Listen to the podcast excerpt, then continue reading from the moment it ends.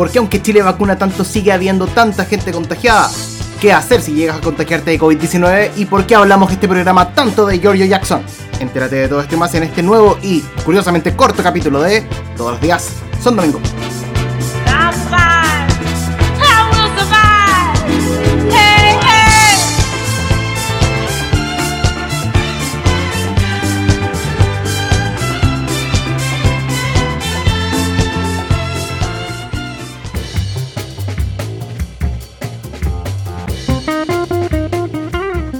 Hola, hola, queridos amigos y amigas que nos escuchan siempre en nuestro programa Todos los días son domingo.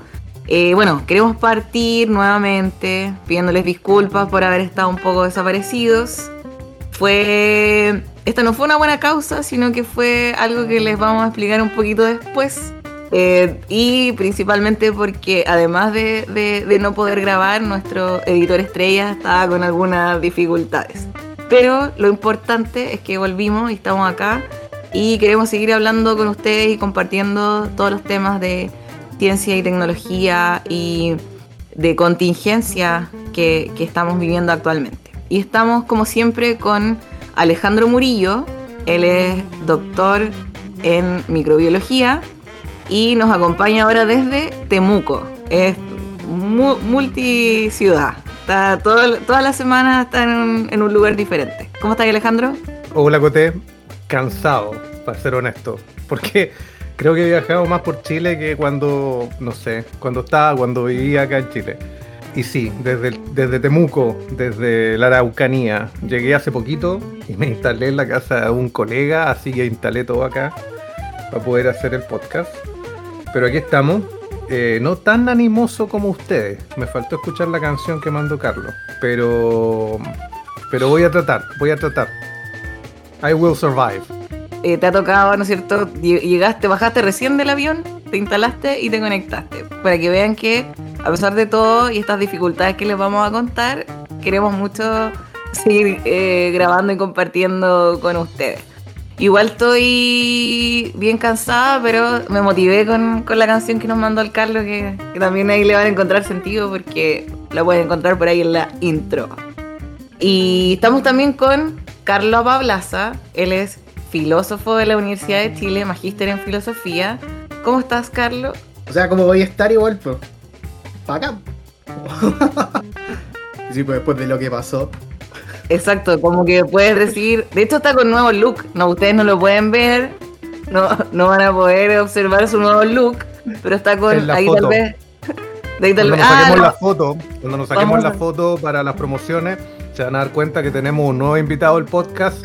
Giorgio Jackson nos acompaña y nos va a acompañar durante los próximos capítulos. Te agradecemos, Giorgio, que te des tiempo en, tu nuevo eh, quehacer. Además, sabemos que te vas a ir a Europa hacer un, posgrado y que las cosas no están bien en el Frente Amplio, pero, pero te agradecemos que estés acá con nosotros.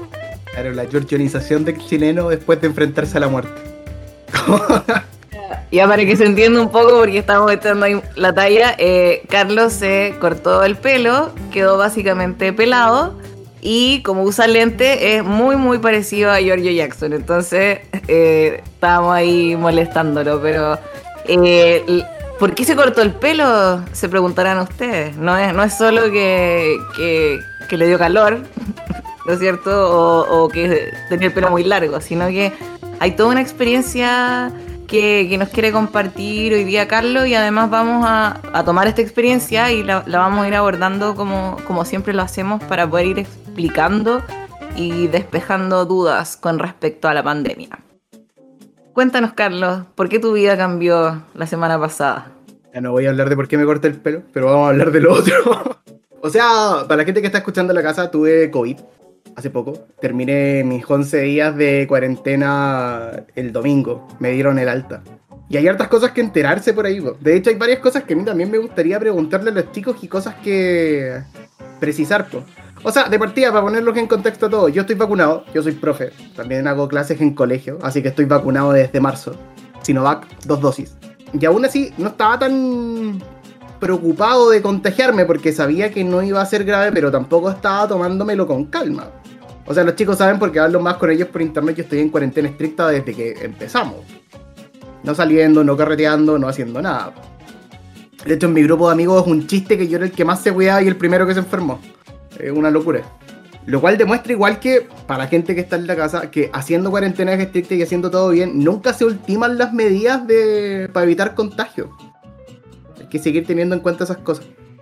Y lo otro es que los síntomas no fueron para divertidos, chiquillos. Eso igual lo tengo que admitir. Como que Epivigilia, que es el, organismo que te llama para hacerte el seguimiento de PCR, me decía como, ya, pero tus síntomas son leves. Y onda, lo que yo sentí no era leve, así, no fue divertido para nada. o sea, partí con problemas para respirar, todavía no recupero el olfato. Unos estornudos que me dejaban en posición fetal de dolor. Todo bien cuático. Bien, bien cuático. Oye, oye, Carlos, pero cuéntanos cómo, cómo fue, porque tú dices que has salido poco, estás en cuarentena, haces clases online, fue, fue por algún contacto estrecho, y además tú decías que estás, estás vacunado, ¿Qué, pasó con, tu familia? Por ahí también, yo, así como tú tienes preguntas, yo te voy a preguntar primero. eh, hablaste ahí del, del sistema de, de seguimiento, tú nos comentaste que ¿no es cierto? En, tu, en, la comuna donde tú vives había como un buen sistema de seguimiento, los resultados estaban rápidos. Sí, eh, em, o sea, lo de la comuna de la Florida para los floridanos fue bacán. Esto es un buen dato para la gente de la Florida que nos escucha. Si llegan a tener sospechas de contagio, pueden llamar a la Comudef y están haciendo PCR. Uno se mete un formulario, con estos datos, te llama a la Comudef, eh, evalúan tus síntomas y a los dos días van a tu casa a hacer PCR la Corporación Municipal de la Florida. Ah, dale. Entonces ahí me imagino que se meten a la página de la municipalidad. www.comudef.cl. Esto no es propaganda para el alcalde Carter, por si acaso. No, no se vaya a pensar así. y te hacen el examen muy rápido. El sistema igual estuvo bueno, a lo menos de la Florida, como que me llevaron todos los días para preguntarme qué pasaba, por si evolucionaba mal para llevarme una residencia sanitaria. ¿De dónde salió el chiquillo? Yo no tengo idea. O sea, hubieron varias cosas que pudieron haber pasado. A mi viejo lo operaron esa semana, la semana en que empecé a presentar síntomas. Puede haber sido de ahí, de cuando fui a acompañarlo a la clínica. Mi hermana salió, fue a un cumpleaños, como que se saltó una norma, pero en esa casa todos dieron negativo porque todos hicieron el PCR. Entonces, y por los días lo de la clínica no calza, entonces en realidad no sabemos de dónde fue. Quizás fui a comprar y me pasé la mano por la cara. Justo de mala suerte, quién sabe. Es todo como un gran misterio. ¿Y tu familia también dio positivo? Sí, todos al tiro, porque tuvimos la mala suerte de que nos juntamos el domingo. Entonces tampoco sabemos quién de las dos partes fue, porque en mi familia estamos separados. Donde, mm. por cuestiones de, desde que empezó la pandemia, estamos separados. Y dio positivo mi sobrina, mi mamá, mi hermana, y dio positivo yo, pero no dio positivo mi hijo. Entonces, como otro misterio, así como este tipo no dio positivo, nunca lo voy a saber, es como todo muy extraño. Oye, ¿y el resto de tu familia también tuvo los mismos síntomas que tú? Sí, sí, sí, pero algunos más leves que otros. O sea, ahí mi sobrina, la más chica, no le pasó nada. De hecho, por mi sobrina nos enteramos, pues mi sobrina le dio fiebre y la llevaron al médico y fue como, ah, esto puede ser COVID. Y todo pasó. ¿De a dónde? Solo mm. tiene fiebre. PCR positivo y todo. Oh. Oh. y ahí empezamos a hacernos todos los PCR en orden. Mi hermana, mi vieja, después fui yo y el último fue mi hijo. Pero sí, como en, tu ¿En tu casa estaban todos vacunados? Sí, curiosamente sí. Tuvimos mucha, mucha suerte de eso. Eh, a mí me vacunaron por. Mi sobrina. Ah, no, mi sobrina no. Si mi sobrina tiene. Oh, perdona mi hermana, no me acuerdo. ¿8? ¿9? Algo así, o quizás siete. no lo tengo muy claro. Está, dentro, del rango etario que ni siquiera se han probado las vacunas aún. Claro. Ella fue. Tu sobrina es la culpable. Mi sobrina tiene asma. Así que mi sobrina no ha salido de la casa como en dos años. Mi sobrina no fue. Qué heavy, ¿no? Bueno, ahí es cuando uno se da cuenta que en realidad es muy difícil trazar a veces de dónde sale la, infección. Pues quién, quién, quién fue el primero, dónde se contagió y cómo llegó a la casa. Bien. ¿Y llega gente a la casa de tu sobrina? Yo que sepa, no. Ah. Están como en cuarentena. Por eso mismo, para la gente en la casa, si están teniendo este problema en sus familias, evítense la discusión de quién fue. Esa cuestión solo puede llevar a peleas interminables que créanme que nunca van a solucionar porque nunca van a saber quién fue. Tomen el asunto filosóficamente y díganse a sí mismos. Todos sabemos la embarras que nos mandamos antes de contagiarnos y después de contagiar. Quédense con eso, piensen que eso lo pueden mejorar en el futuro y eviten empezar a discutir quién tiene la culpa. Porque es una discusión que nunca va a llegar a puerto. Bueno, y también sobre todo por lo que estás diciendo tú de que todas las medidas de seguridad que han tomado en tu familia, tu sobrina, ¿no es cierto? Si, si tenemos eh, personas saliendo, yendo a fiestas y no respetando las medidas de seguridad, ahí claramente hay que buscar por qué está ocurriendo para que deje de ocurrir más rápido de, lo que tú mencionas. Claro, Oye, lo que pasa es que hay gente de mi familia igual que todavía va a trabajar, trabajadores esenciales. Entonces, no sé, pero no hay nadie enfermo en los trabajos tampoco, entonces...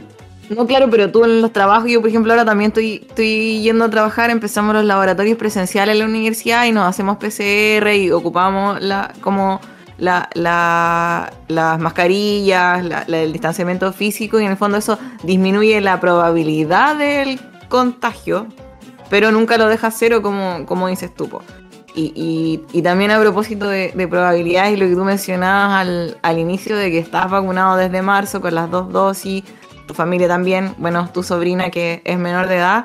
El Alejandro ahí no, nos quería compartir eh, algunos datos con respecto, porque hay también hartas dudas de, que se pensaba llega la vacuna, terminó la pandemia, nos podemos relajar, está todo bien, pero tú estás diciendo que estás vacunado desde marzo con las dos dosis y te contagiaste y te enfermaste.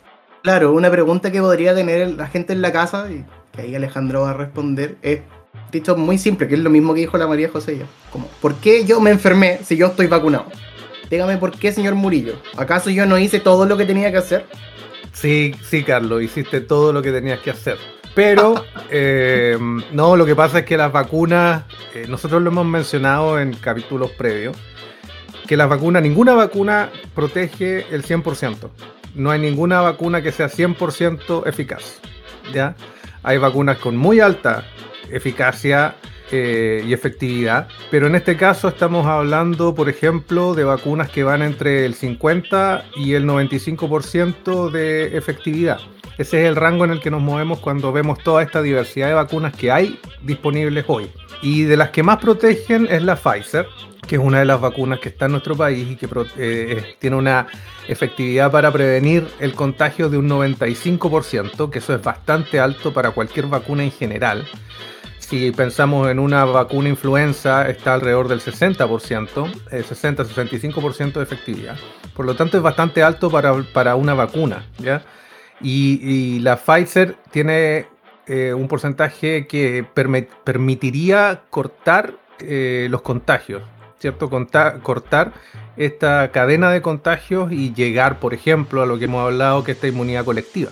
Sin embargo, no es de las que más tenemos en el país, no es de las que más han llegado. La, que, la vacuna que hay disponible en mayor cantidad en Chile es la CoronaVac del laboratorio Sinovac y que es la vacuna que se ha administrado en un 90% de, de las vacunaciones en Chile. Y esa vacuna tiene una efectividad más baja. ¿Qué quiere decir esto? Que tienes una posibilidad de infectarte, pero no de desarrollar una enfermedad tan grave. De hecho, eh, los últimos datos que aparecieron en, una muestra en Chile, ya después de haber vacunado una gran cantidad de la población con Sinovac, y 14 días después de la segunda dosis, aparecieron datos ya sobre la población chilena. Y en este caso, 67% tiene de eficacia para prevenir síntomas, que es bastante bueno también. Estamos en el rango de una vacuna influenza, ¿ya? Pero eh, hay un porcentaje de que te puedes infectar de todas formas. Hay un 85% de eficacia para prevenir hospitalización, lo cual también es muy bueno. Un 89% para prevenir riesgo de entrar a una UCI, o sea que tengas una enfermedad muy grave. Y un 80% de eficacia para prevenir muertes por COVID-19. Por lo tanto, aquí ya estamos viendo los datos reales. Cuando nosotros estábamos hablando al principio, no sabíamos cuál iba a ser el nivel de protección de todas las vacunas. Y ahora que se están aplicando a nivel masivo y a nivel global, estamos viendo también las diferencias en las distintas poblaciones, ¿cierto? La variabilidad genética de los distintos grupos humanos y cómo toda esta diversidad de vacunas está respondiendo. En el caso de la que nosotros estamos usando en mayor cantidad, que es la CoronaVac del laboratorio Sinovac, el porcentaje sigue siendo muy bueno, pero no evita eh, en, un 100% eh, la posibilidad de que te eh, contagies, porque ninguna vacuna es 100% efectiva en evitar el contagio. En este caso, por eso Carlos, a pesar de tener las dos dosis, tenerla hace mucho tiempo, probablemente haber desarrollado la inmunidad contra el virus, igual tenía un cierto porcentaje de probabilidad de poder infectarse y se infectó. Pero desarrolló, si bien él sintió o tuvo síntomas que sintió como graves, no llegó a desarrollar una enfermedad grave. Por ejemplo, no tuvo que estar hospitalizado, no tuvo que estar en UCI. Estamos claro que en eso, o sea, me dolió lo que pasó. Yo no lo niego, claro. pero para gente que está en la casa y que no me conoce, yo fumo mucho y no, o sea, igual hago deporte seguido, pero yo creo que fumando se va todo eso el tacho de la basura, así como yo sorprendido de no quedar intubado, eso es lo que me tenía preocupado. Y al final nunca pero Eso, eso quiere decir que la vacuna funcionó. Sí. O sea que realmente te protegió de desarrollar una enfermedad grave. O sea, claro, tratando de tomar lo que acabáis de decir para ponerlo un poco en cristiano, porque esa explicación yo la he escuchado bien larga también, como la acabáis de decir, que está súper bien. O sea, para puntualizarle a la gente en la casa, aquí el tema es que la vacuna lo que está evitando es desarrollar la enfermedad de manera moderada a grave.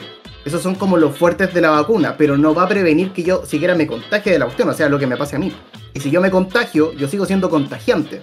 Y eso es a lo que se refiere Alejandro con que no se corta la cadena de contagio. Es como, claro, si todos nos van a vacunarnos con Sinovac, hay muchas probabilidades de que nadie termine en la UCI, pero igual va, a contagiar a la persona que está al lado.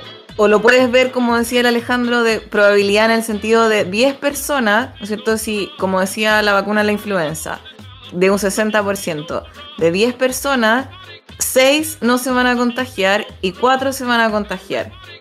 En el caso de los datos de Chile que estaba mostrando de la Sinovac, de esas mismas 10 personas, 6,7, que serían el 67%, o sea, 7 personas no se van a contagiar y otras 3 personas sí se van a contagiar.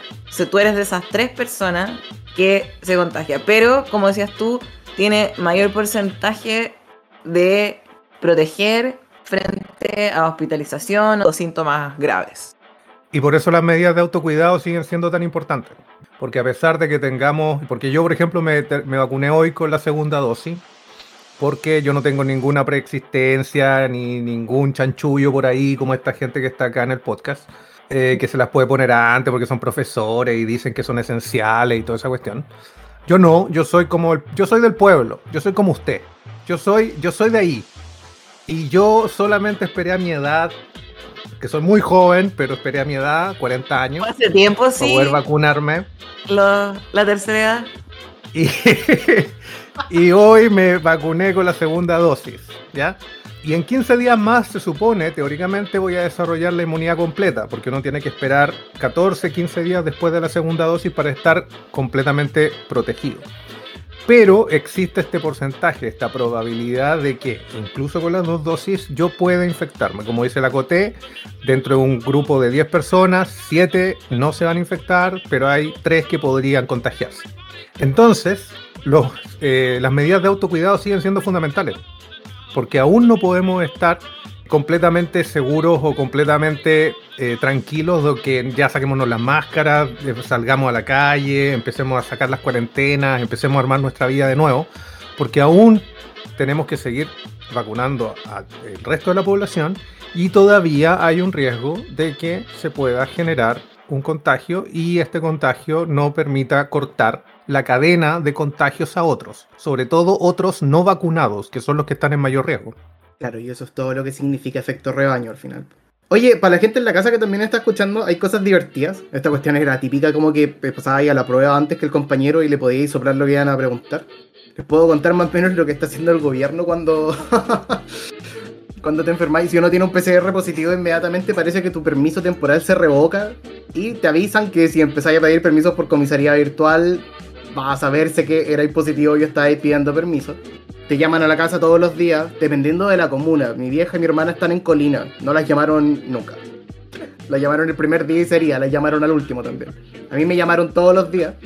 De nuevo, esto no es una propaganda. Gracias para al Rodolfo alcalde Carter. Carter. No, Gracias pero al no. alcalde Carter. No, ya voy, voy a obviar que dijiste eso. Claro, me llamaron todos los días y al final, el último día, te llama ya no una persona que hace seguimiento nomás, te llama un doctor o una doctora, te hacen un par de preguntas y te dan el alta, pues y te mandan un documento certificado que dice, usted está sano, puede volver a salir a la calle. Si no les está pasando a esos chicos y están enfermos, es momento de llamar al MinSal para que los pongan en el plan de trazabilidad. Porque te llaman a ti y a ti mismo te preguntan, ya, ¿con cuántas personas estuviste en los últimos, no sé, cuentan creo que dos días antes de que hayan empezado tus síntomas? Y todas esas personas quedan de contacto estrecho y todas esas personas tienen que hacer cuarentena contigo y pueden pedir licencias. Eso es una pregunta que me hicieron harto también porque tengo amigos que también se están contagiando ahora que yo estoy saliendo me están haciendo esa pregunta. Y hay una página especial del ministerio donde uno pide las licencias. Oye, podríamos dejar toda esa información en la descripción porque es bastante útil eh, tanto para la persona que se enferma como para el plan de trazabilidad, que, que es lo que dice el Carlos, que es súper importante. De hecho, volviendo como a esta probabilidad de estas tres personas que donde no se corta la cadena de contagio y se contagian, si estas tres personas no fueran como Carlos, muy responsables, que se quedan sufriendo, eh, ¿cómo era la posición fetal? Que te, Claro, que te dolía hablando en posición fetal después de estornudar. Es- eso era el estornudo y la posición. Eh, no, pero hablando en serio, eh, se quedan, ¿no es cierto?, haciendo su cuarentena, cuidándose, resguardando y, y revisando bien, como de manera consciente los casos estrechos, no como hablábamos, decíamos antes de, de quién tiene la culpa, sino de manera consciente. En el fondo, lo importante es cortar la cadena de contagio. O con la vacuna, ¿no es cierto?, que se disminuyen las probabilidades, o con las cuarentenas, y o con las cuarentenas con las medidas de distanciamiento físico, con el uso de mascarilla, con el lavado de manos.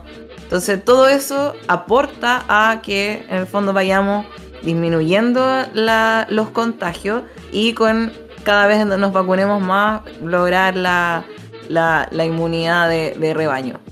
Pero súper importante esos datos de, de- esta trazabilidad y...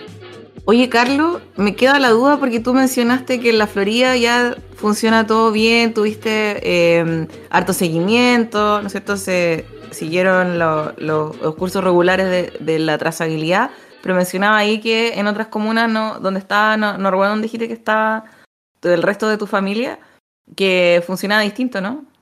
Sí, pues, mi familia está, parte de mi familia está en Colina, los otros que estamos en la Florida. Claro, a mi, a mi familia que está en Colina la llamaron una vez y la llamaron al final para darle el alta. A mí me llamaron todos los días. Bueno, es- eso ya lo dije, creo. Claro, y al final también los documentos que nos pasaron de alta son diferentes, entonces como que te da la impresión de que no hay un organismo central haciendo el seguimiento. Parece que está dependiendo de cada comuna y cosas por el estilo. Por eso es súper importante que la gente en la casa cuando se enferme, si es que llega a pasar, ojalá no pase, pero si pasa, llamen al ministerio para que les hagan seguimiento. Si no los llamaron ustedes, llamen ustedes avisando. Porque si están haciendo o intentando hacer trazabilidad desde organismos superiores, por más que nos caigan mal, igual podríamos tirar una mano si no te están pescando. Porque igual lo importante, ¿no es cierto? No es que una o dos, tres comunas funcionen súper bien, sino que a nivel nacional se integre toda la información. Así que vamos a dejar ahí todos los datos que, nuevos que tiene Carlos y con respecto, ¿no es cierto?, a la, a la trazabilidad, hablabas también del tema de las licencias, de, de dónde comunicarse en caso de que en tu comuna no te llamen. Y bueno, fue un programa cortito porque queríamos, más que nada queríamos conversar y lo- los echábamos de menos y, y- y tal vez quizás ustedes también nos ¿Se estaban de acuerdan de menos. nosotros? Entonces, entonces, y queríamos ah, como hablar de esto que, que, que le pasó a Carlos, porque ya hemos hablado todos estos temas en distintos programas, como ahí recordaba Alejandro, pero estamos viendo algo que, que- que ya no era solo, ¿no es cierto?, una estadística o, o- o algo muy lejano. Eh, de hecho, es como el caso más cercano que yo tengo de, de una persona con COVID-19, Ah. así que... No, pero fue, fue bien eh, educativo y, y espero que, que les haya gustado y, y también eh, vamos a seguir hablando de estos temas todo este tiempo, ¿no es cierto? A, veces nosotros decimos, hoy busquemos otro tema, pero en realidad es relevante conversar sobre lo que está ocurriendo ahora. Decimos siempre que podamos tomar mejores decisiones, que se puedan tomar decisiones basadas en la evidencia. Así que eso les, les queríamos compartir hoy. Y eso, pues gracias Carlos por, por tomarlo también con, con humor. Yo sé que estuviste súper mal la, la semana pasada, pero como dices tú, te sentiste protegido porque estabas Gracias vacunado. ciencia, gracias Sinovac, gracias China. Así que eso. Muy agradecido y ya vamos cerrando antes que Alejandro se quede dormido. vieran la cara de enojado que Y tiene nos Alejandro. vemos. y nos vemos un próximo domingo. El mensaje, el mensaje es que si alguien está contagiado, así como Carlos llamó a Rodolfo Carter, usted llame a su municipalidad, contáctese y pida seguimiento. Llame también al MinSal y ah, que hagan todo el protocolo de, de seguimiento de los casos. Y si no lo pescan, nos escribe en Twitter o en Instagram o Que escriba la Facebook. Coté, que es especialista en dejarla cagar. Y Oye, no, pero si es. hacemos el reclamo para escuchar. ¿Y funciona? No funcionó Con el el MMS. Así. Oye, sí, escriban que en Twitter si tienen problemas. Está muy buena esa cuestión, me gustó. Eh, todos los días son domingo responde. O sea, esa sección del programa. Es como la Loeli de Aló Carlos, aló Carlos o aló Giorgio. Aló, Carlos. este. Ya, chiquillos, estamos muy chacoteros hoy día. No, cuídense, que estén bien, descansa Alejandro, también descansa, yo, perdón, Oh. Carlos, y Nos vemos, nos chicos, vemos que estén muy bien. el próximo Chao, domingo. cuídense. Chau. Chao, chao.